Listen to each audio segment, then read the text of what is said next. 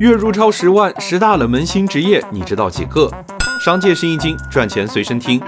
第一个，猫粮品尝师。猫咪喜欢吃什么？猫主子可能不懂，但猫粮品尝师一定知道。他们试吃猫粮，鉴别猫咪喜欢的味道和气味，有些金舌头，月薪八千到一万。第二个，玩偶医生。对有的人来说，坏的玩具不只是玩具，更是一份情感寄托和念想。玩偶医生就应运而生，修复手办、修复玩具。有的人一个月接待二十多个客户，少的收入几千，月入过万也不是问题。第三个，多肉寄养师。多肉植物喜欢温差大、日照长的天气，有人喜欢但没条件养殖，于是多肉寄养就出现了。雇主出钱寄养，寄养师通过视频、图片提供服务，一个月除掉成本也能收入万元。第四个，整理收纳师。一到换季过节，职业收纳师就忙碌起来，他们帮助客户整理家居、衣橱和衣服，一单下来收费近千元。